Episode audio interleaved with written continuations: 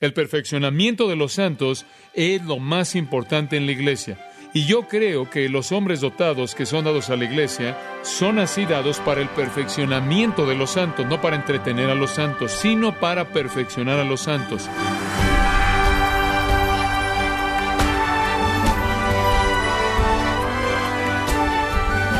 Sea usted bienvenido a esta edición de Gracia a vosotros con el pastor John MacArthur. La tradición de algunas iglesias y la ignorancia de algunos miembros han fomentado ideas y conceptos no bíblicos acerca de las funciones de los evangelistas y los pastores. Pero, ¿cómo debe ser el pastorado? ¿Y cómo debe operar un evangelista?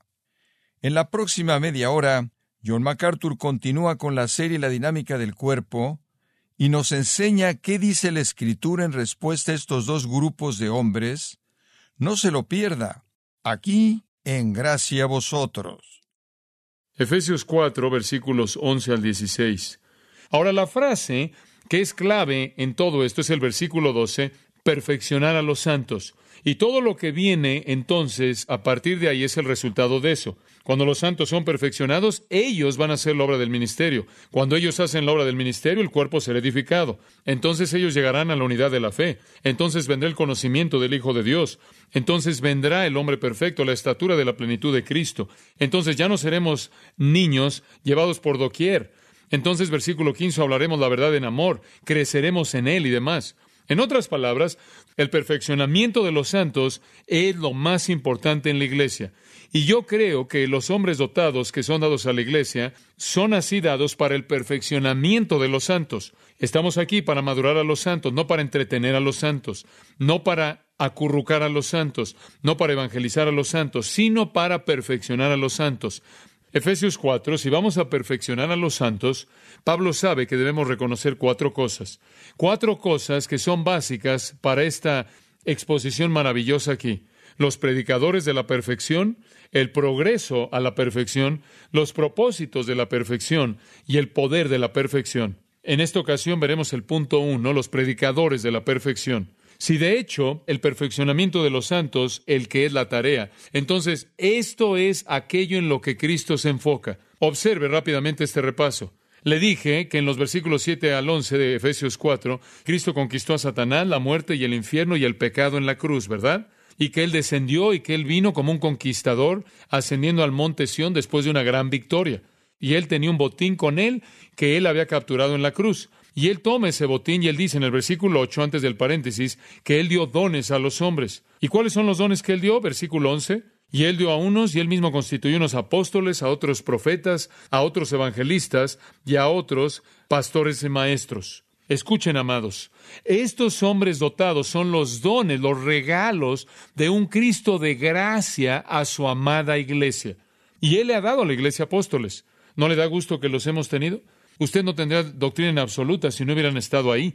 No habría Nuevo Testamento si no fuera por los apóstoles. Todo libro en el Nuevo Testamento fue escrito por un apóstol, hasta donde sabemos, o un asociado, o un asociado cercano de un apóstol. Fueron la médula y el corazón de la nueva revelación, y los profetas los que predicaron y se alinearon con los apóstoles y establecieron la aplicación local de la teología apostólica. ¿Qué seríamos sin la base tremenda de la fundación o del cimiento de la iglesia que le dieron esa primera iglesia, la cual equipó y la capacitó para alcanzar a su mundo y comenzaron a esparcirse, así como somos parte de ellos también. ¿Y qué sería estar sin evangelistas y pastores que nos enseñen? Estos son los regalos del botín de Cristo ganado en la cruz cuando Él llevó cautiva la cautividad y dio dones a los hombres. Algunas de esas cosas Él las ganó en esa batalla y le fueron devueltas a la iglesia como regalos de gracia. Entonces vimos que no es solo la idea de que Él dio dones a los individuos, sino que dio hombres dotados a la iglesia en general. Estos son los predicadores de la perfección. Y la tarea es la misma siempre, amados. ¿Notaron eso? Simplemente me abruma. Observe el versículo 11. Algunos apóstoles, algunos profetas, algunos evangelistas y algunos pastores maestros, todo para el perfeccionamiento de los santos. ¿Ve usted cómo todo regresa al Sermón del Monte? Sed pues vosotros perfectos como vuestro Padre que está en el cielo es perfecto. Esta es la voluntad de Dios. Este es el meollo. Y sea que usted sea apóstol, profeta, evangelista o pastor maestro, nunca ha cambiado. Nunca ha cambiado. Para madurar, a fin de perfeccionar, de madurar a los santos. Ahora veamos estos hombres, y ya los hemos estudiado antes, entonces no voy a pasar mucho tiempo en esto. Simplemente voy a tocar algo de ellos de manera ligera. Pero quiero recordarle de la naturaleza maravillosa de estas cuatro categorías. En primer lugar estaban los apóstoles. Creo que ha habido muchos malentendidos acerca de los apóstoles, y se lo voy a explicar de la manera más simple que pueda. Yo creo que hubieron varias cosas que hacían de un apóstol a alguien único. Los apóstoles, en primer lugar, fueron fundamentales para la iglesia. De regreso en el capítulo 2, observa el versículo 20, dice que la iglesia, y él ha dado varias metáforas y símiles y analogías de la iglesia en este capítulo, pero él dice, la iglesia básicamente, de la manera que usted la vea, está edificada sobre el fundamento de los apóstoles y profetas, siendo la principal piedra del ángulo Jesucristo mismo. Y a partir de ahí, en quien todo el edificio bien coordenado va creciendo para ser un templo santo en el Señor. Y ya no existen. Tuvieron su época, tuvieron su día. Su época fue una época de fundamento, de cimiento. Y también podría añadir que tuvieron un ministerio de revelación. En otras palabras, recibieron revelación directa por parte de Dios. No estudiaron el Nuevo Testamento.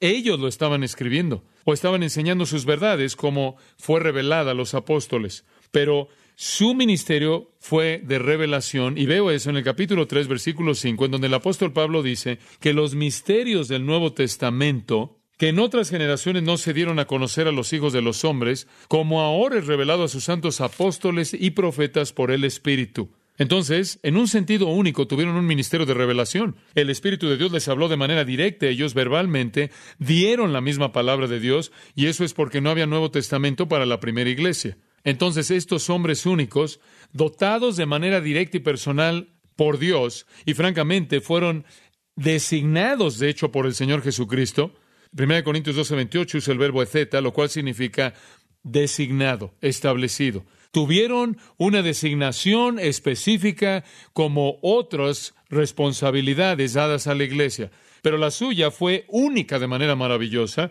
porque fueron llamados personalmente por Jesucristo. En otras palabras, los apóstoles, con A mayúscula, los que conocemos como los doce más Matías, quien reemplazó a Judas, quien fue falso, y el apóstol Pablo fueron verdaderos apóstoles.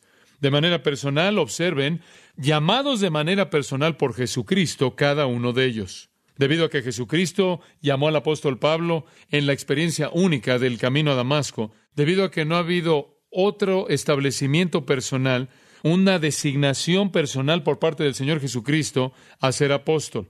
Y quiero añadir rápidamente esto. No hay algo tal como sucesión apostólica. No hay nada como eso. Los apóstoles no le transmiten su apostolado a nadie. Por herencia o de ninguna otra manera, la Biblia no habla de nada así. De hecho, son tan únicos que en Lucas capítulo 22, versículo 28, nos da la palabra de nuestro Señor Jesucristo a ellos. Pero vosotros sois los que habéis permanecido conmigo en mis pruebas. Yo pues os asigno un reino como mi Padre me lo asignó a mí, para que comáis y bebáis a mi mesa en mi reino, y os sentéis en tronos juzgando a las doce tribus de Israel. En otras palabras, hubo un número equivalente de apóstoles para ser equivalente al número de tribus en Israel, para que cada uno de manera única gobierne una tribu. No puede haber más. Ahora, usted puede discutir acerca de que si Pablo es el doceavo Matías. No sé cómo pueda manejar esa. De manera personal, creo que Matías es el doceavo y Pablo va a tener tareas especiales durante ese entonces, pero lo que sea. Son únicos. Dios únicamente designó a doce y Dios estableció que en el reino milenario hubieran doce para que tuvieran lugares únicos de liderazgo. No creo que hay sucesión apostólica, un apostolado continuo. Llevaron a cabo su ministerio, tuvieron un ministerio triple, predicar, sanar enfermedades y echar fuera demonios. Establecieron el fundamento de la iglesia teológicamente para que cuando la iglesia se congregara en Hechos 2.42, estudiaran la doctrina de los apóstoles. Su ministerio fue tanto revelador como reiterativo. Dieron revelación directa por parte de Dios y después algunas veces volvieron a predicar algo de esa revelación que habían recibido, pero establecieron un fundamento doctrinal para la iglesia y establecieron tanto teología como congregaciones de iglesias. Ahora quiero añadir un comentario. Hay otra categoría de personas en la Biblia llamadas mediante el término apostelo o apóstolos, pero no es el apostolado oficial, y la distinción es hecha de manera maravillosa. Hay otros hombres que vemos como enviados, lo cual apostelo significa enviar. Y son llamados en 2 de Corintios 8:23, y esto es importante, apóstoles de la iglesia o de las iglesias, es plural, apóstoles de las iglesias. En otras palabras, los apóstoles del Señor Jesucristo y los enviados de las iglesias son dos categorías diferentes. Una fue designada por el Señor Jesucristo mismo, los otros fueron designados por la iglesia y enviados para ministerio, y la iglesia todavía está haciendo eso. Y todavía tenemos algunos con una minúscula, pero no con A mayúscula. No los apóstoles de Jesucristo. Ellos tuvieron una función de fundamento, de cimiento, pero estoy tan endeudado con ellos. Y tengo que admitir que diría que mi vida ha sido perfeccionada si de hecho, hasta el grado que ha sido perfeccionada, más madurada, mi vida ha sido más equipada por el ministerio de los apóstoles, más que a través de cualquier otra persona humana, porque es la verdad enseñada por los apóstoles lo que ha moldeado mi vida. ¿No es eso verdad en su vida? Ellos son los que primordialmente perfeccionan a los santos. Y añadiría esto, solo conforme yo le transmito a usted, le enseño la verdad de los apóstoles, puede usted ser perfeccionado. Bueno, le voy a dar mi opinión. Usted pierde y yo pierdo. Cuando yo le enseño la doctrina de los apóstoles, ese es el proceso de perfección. Entonces, estamos endeudados con ellos. Y después hubo otro grupo, los profetas. Ahora, estos no son los profetas del Antiguo Testamento, estos son los del Nuevo Testamento. Es mejor llamarlos predicadores del Nuevo Testamento, profeme, proclamar, hablar delante de, ponerse de pie y hablar. Lo que ellos hicieron fue, en cierta manera, estar detrás de los apóstoles. Ahora observe que los apóstoles se movieron por varios lugares, eran itinerantes. Ellos iban a una nueva área donde Cristo no había sido nombrado, predicado, establecieron una iglesia, la edificaron y siguieron adelante. Y aparentemente los profetas fueron los que continuaron predicando aquellas iglesias organizadas. Eran la especie de hombres que seguían a los apóstoles y volvían a predicar la gran doctrina apostólica y de vez en cuando recibían revelación directa. Pero cada vez que tenemos un ejemplo de revelación directa a un profeta en el Nuevo Testamento tiene que ver con la vida práctica de la iglesia. Solo tenemos un par de ejemplos. Una vez Agabo predijo un hambre que afectaría a la iglesia. Otra vez Agabo predijo que Pablo sería hecho un prisionero. Recuerde que él lo ató con su cinto y todo en hechos. Entonces, parece como si los apóstoles se concentraron en teología y los profetas se concentraron en la aplicación práctica de eso a la iglesia local. Entonces, en muchas maneras, los apóstoles fueron los precursores de los evangelistas que salieron y proclamaron a Cristo y fundaron iglesias y ganaron gente para Cristo. Y los profetas entraron e hicieron aplicación práctica para la iglesia. Fueron más como pastores que enseñaban. Ahora estos hombres no fueron como los apóstoles. No necesariamente tuvieron los dones y los ministerios, no tuvieron esta capacidad de hablar revelación divina en la misma medida que los apóstoles lo hicieron. Y esa es la razón por la que en 1 Corintios 14 Pablo les dice, los profetas, dice él, más vale que dejen que los espíritus de los profetas estén sujetos a los profetas. En otras palabras, tienen que revisar, verificar a los profetas y tiene que haber una rendición de cuentas mutua entre ellos porque algunas veces las cosas que dicen no son verdad de tal manera que el poder de los apóstoles es disminuido cuando llega al nivel de los profetas. No obstante, fueron estratégicos en los primeros años de la iglesia. Y hubieron tantos falsos profetas que era tan importante que Dios tuviera sus verdaderos predicadores en lugar de que profeta significara alguien que predice el futuro. Claro, eso fue parte. Eran los predicadores que predicaban esta doctrina apostólica, que la aplicaban a las iglesias locales, y estamos endeudados con ellos. ¿Y quieres saber algo? Si la iglesia no hubiera crecido en el libro de los Hechos, la cadena se habría roto y no estaríamos aquí, ¿verdad? Esos hombres fueron estratégicos, porque hubo un día cuando los apóstoles desaparecieron, cuando terminaron. De hecho, la última vez que los volvemos a ver es en Hechos 15, en el concilio de Jerusalén, y a partir de ahí, en cierta manera, se desvanecen. Y fue el ministerio de esos profetas lo que sostuvo a la iglesia. Esos grandes predicadores a lo largo de la época de la primera iglesia yo creo que ellos también tuvieron una función de fundamento, de cimiento y han terminado. Y ya se acabaron. Y ya murieron. No creo que en la actualidad hay profetas en el sentido de recibir revelación. En el sentido único de esta era, fueron el fundamento, el cimiento. Fueron los que recibieron los misterios, como vimos en Efesios 3. Y después también encontramos otros dos ministerios. Observe de nuevo el versículo 11. Los apóstoles y los profetas, creo yo, fueron reemplazados por los evangelistas y los pastores maestros, los pastores que enseñan. ¿Qué es un evangelista? Dice usted, bueno, sé lo que es un evangelista, un hombre con quince sermones y quince trajes. Bueno, quizás en la mente de alguien eso es un evangelista, y quizás esos son algunos evangelistas. Tenemos muchas ideas. Pensamos en un evangelista, si nos remontamos al pasado, hay un hombre con una carpa y tiene ahí a Serrín en el piso y está golpeándole a un gran púlpito y gritando acerca del licor, en contra del licor y todo esto. O quizás pensamos en un evangelista como alguien que tiene cruzadas a nivel de ciudad, como Billy Graham. O quizás pensamos en un evangelista como alguien en la televisión que tiene una estrategia muy refinada, un método muy inteligente de alcanzar a la gente. No sé qué le viene a la mente cuando piensa en un evangelista, pero puedo retroceder y simplemente darle una pequeña idea de lo que es bíblicamente. Un evangelista básicamente es alguien que presenta a Jesucristo en donde Cristo no es conocido. Esa es la base.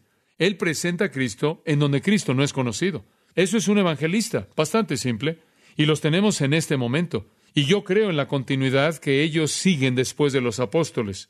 Los apóstoles se desvanecieron, cesaron. Su ministerio fue único. Y los evangelistas llegaron y siguieron. Y el apóstol Pablo le dice a Timoteo, y me encantan estas palabras, Timoteo, haz obra de evangelista. Pero escuche, un evangelista no es un hombre sofisticado que llega a la ciudad y dispara cinco veces y desaparece de la ciudad. No, bíblicamente no.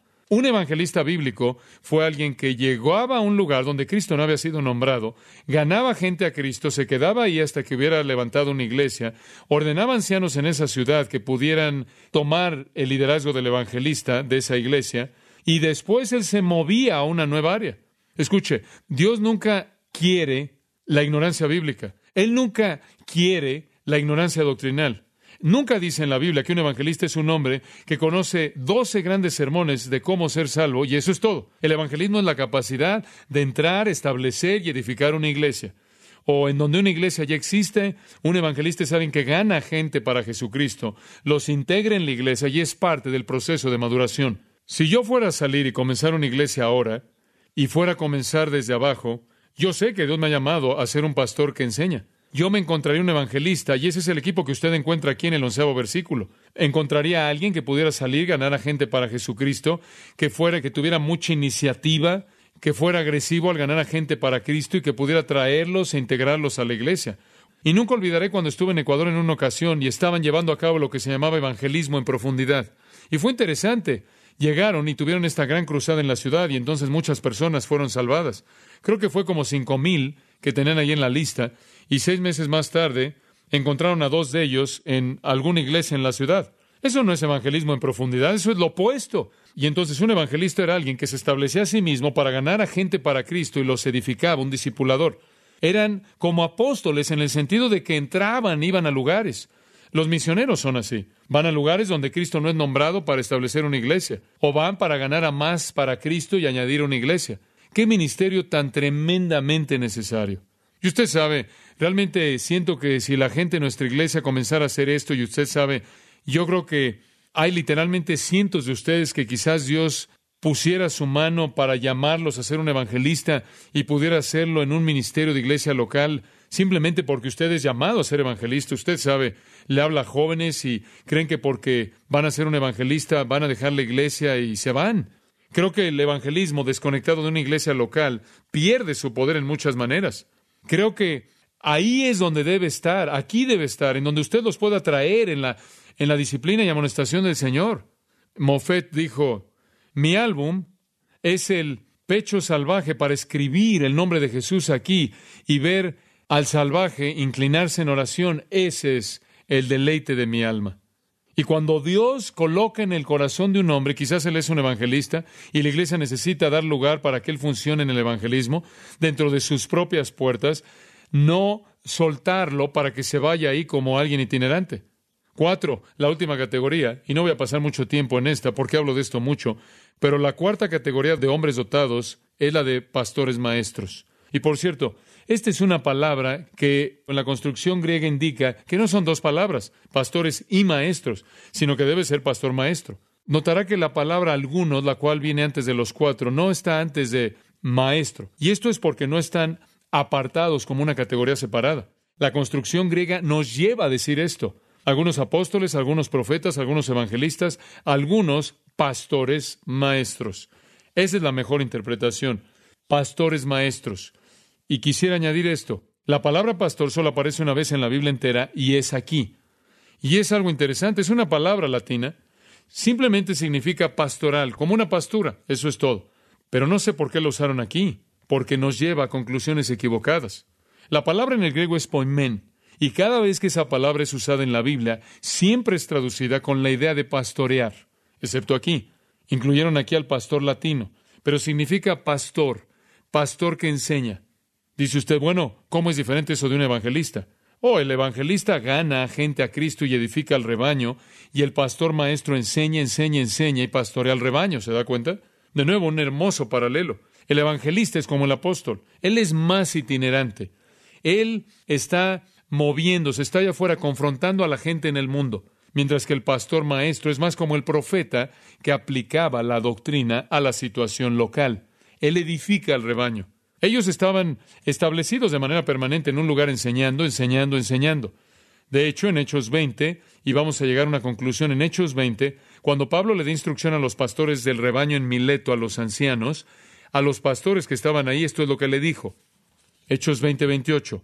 Mirad por vosotros y por todo el rebaño en que el Espíritu Santo os ha puesto por obispos. Ahora observe, apacentar la iglesia de Dios o alimentar. Ahora usted tiene dos cosas aquí, supervisión y alimentación. La gente me dice, ¿qué significa ser un pastor? Yo digo dos cosas, guía y alimenta, eso es todo, guía y alimenta, guía y alimenta, supervisar, cuidar y alimentar al rebaño, el cual él ganó con su propia sangre. Eso le va a dar una idea, una pequeña idea de lo importante que es el rebaño. Usted sabe, cuando veo a Grace Church, veo un rebaño de ovejas que Dios, a través de Cristo, ha comprado con su propia sangre. Eso es preciado, ¿no es cierto? Y entonces el maestro que enseña debe alimentar y guiar. Primera de Pedro capítulo 5, Pedro dice lo mismo. Apacentado, alimentad al rebaño de Dios, la grey de Dios, que está entre vosotros. Alimenta y guía. Alimentar y guiar. Es algo simple, amados. La gente dice, oh, debe ser complejo ser un pastor. La gente me pregunta todo el tiempo, ¿o oh, cómo puede ser posible que puedas manejar esa iglesia enorme? Yo no manejo esta gran iglesia. No tengo la menor idea de lo que está pasando en la mayoría de los casos. Simplemente estoy comprometido con dos cosas. Alimentar y guiar. Alimentar y guiar. Hago lo mismo que siempre he hecho. Alimentar y guiar. Bueno, ¿cómo guías? Bueno, liderazgo quiere decir involucra dos cosas, principio y patrón. Principio y patrón, principio y patrón. Esas dos cosas. En otras palabras, si usted va a guiar, tiene que conocer los principios que le dan la dirección que Dios quiere que usted siga y usted tiene que ser un modelo o patrón de ellos. El liderazgo no es solo esto es lo que vamos a hacer, también es vivir para el que la gente quiera seguir, ¿verdad? Entonces es principio y patrón, principio y patrón. Y entonces en los años que hemos estado aquí y los otros pastores han estado aquí en Grace Church, su meta en el liderazgo es decir, aquí está la dirección de Dios para nosotros. Aquí es hacia donde Dios quiere que vayamos. Aquí están los principios y después aquí está el patrón. Háganlo como lo he hecho. Usted tiene que reconocer que Pablo le dijo a los filipenses, sed seguidores de mí. Usted sabe cuando les dijo, las cosas que han visto y oído en mí, esto haced, Filipenses 4.9. Tiene que haber patrón como también principio. Eso es guiar. ¿Qué hay acerca de alimentar? Dos cosas también. Alimentar significa advertir y enseñar, advertir y enseñar, negativo y positivo. Usted tiene que advertirles lo que no deben hacer y enseñarles lo que deben hacer. Como puede ver, el ministerio es muy simple. Son dos cosas, alimentar y guiar.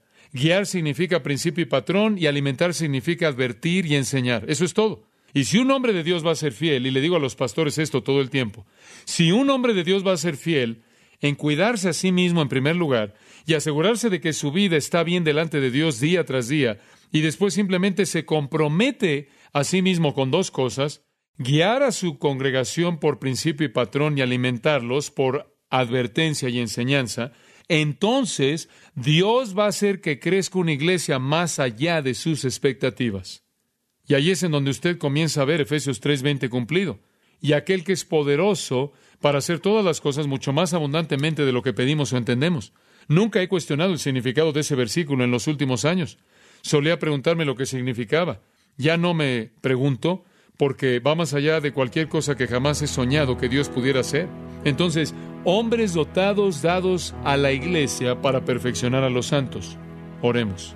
Gracias, Padre, por nuestra comunión en esta mañana y por hablar a nuestros corazones de una manera tan clara de nuevo a partir de tu palabra.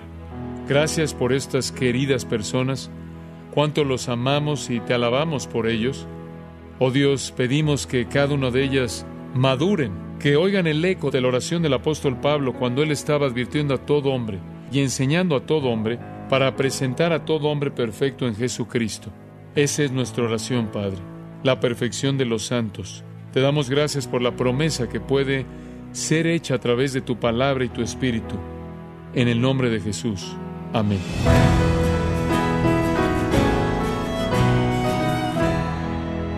De esta forma, John MacArthur nos recordó que un evangelista proclama las buenas nuevas a los incrédulos, mientras que un pastor maestro enseña por medio de la predicación y la enseñanza de la palabra de Dios. Esto es parte de la serie La dinámica del cuerpo, aquí en gracia a vosotros. Recordándole, estimado oyente, que tenemos a su disposición el libro El llamado de Cristo a reformar la Iglesia, escrito por John MacArthur, donde exhorta a la Iglesia a aprender de los errores que el pueblo de Dios ha cometido en el pasado. Puede adquirirlo en su librería cristiana más cercana o en gracia.org. Y también quiero recordarle que puede descargar todos los sermones de esta serie La dinámica del cuerpo, así como todos aquellos que he escuchado en días, semanas o meses anteriores, animándole también a leer los artículos cristianos relevantes en nuestra sección de blogs. Ambos, los sermones y el blog, puede ingresar a ellos en gracia.org. Si tiene alguna pregunta o desea conocer más de nuestro ministerio, como son todos los libros del pastor John MacArthur en español, o los sermones en CD, que también usted puede adquirir, escríbanos y por favor mencione la estación de radio por medio de la cual usted nos escucha en gracia a vosotros. Es importante conocer no solo el país y ciudad de donde usted nos escucha, sino también la radio. Para quienes contactan nuestro ministerio por primera vez, pueden solicitar una copia del mensaje de promoción sin costo alguno, un mensaje por oyente únicamente. Si usted vive en los Estados Unidos o Puerto Rico, escríbanos a Gracia Vosotros, P.O. Box 4000, Panorama City, California 91412 o puede escribirnos a través del siguiente correo electrónico radio arroba Esto ha sido todo y en nombre de John MacArthur y del personal de este organismo, queremos darle las gracias por su tiempo y sintonía, invitándole para que nos acompañe en la próxima edición y juntos desatar la verdad de Dios un versículo a la vez, aquí en Gracia a Vosotros.